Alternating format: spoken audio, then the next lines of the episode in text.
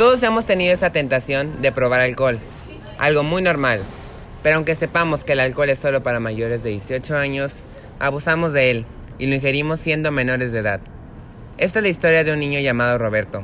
Su día era normal como cualquier otro. Hola Roberto, ¿Qué onda, Pablo? ¿Qué hicieron este fin? jálate a mi casa, habrá una peda.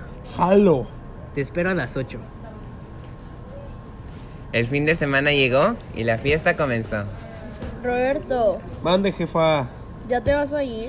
Sí, mamá, ya me voy a la fiesta de Pablo. Recógeme a las 12, porfa. Ok, cuídate y recuerda lo que platicamos. Nada de alcohol, no eres lo suficientemente maduro para tomar. Aparte, solo tienes 16 años. Sí, mami, no te preocupes. Roberto llegó a la fiesta y vio a todos sus amigos. Roberto, qué bien que viniste. Sí, jaja, estoy listo para perrear. Va, sí, ¿qué crees? Te traje lo que te gusta.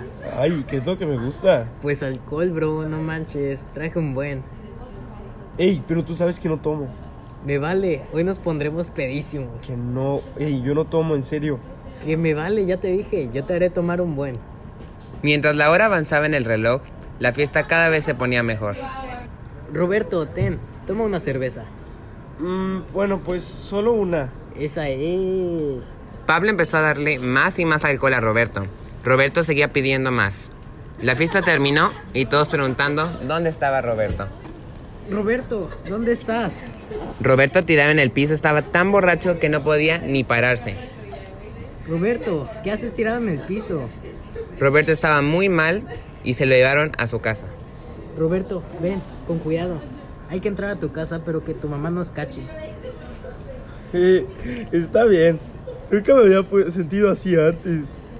Ay, Roberto, lo siento por haberte dado tanto alcohol. Me siento mal, amigo, porque sé que si nos descubren te regañan muy feo.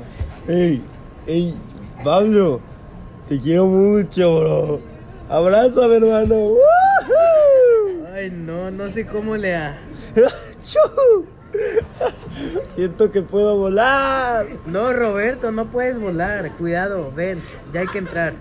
Entonces Roberto se subió al techo del carro. Roberto, no lo hagas, bro, te vas a lastimar. Tengo poderes. ¡Woo!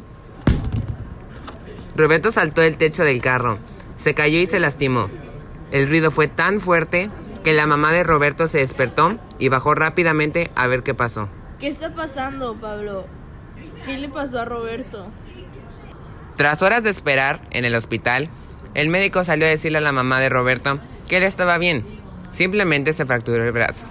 Hubo probabilidad de que el golpe en la cabeza fuera más grave, pero al final resultó que no le pasó nada. Roberto, te dije que no tomaras alcohol. ¿Ves lo que te pasó? No me quiero ni imaginar lo que te pudo haber pasado si te golpeabas más fuerte en la cabeza. Ay, no. Espero esto te haya servido de reflexión. De ahí entonces, ni Roberto ni Pablo volvieron a tomar. El alcohol es malo para las personas y se puede convertir en un vicio que con el paso del tiempo puede conllevar a complicaciones como la muerte. Aprendamos y reflexionemos sobre esto.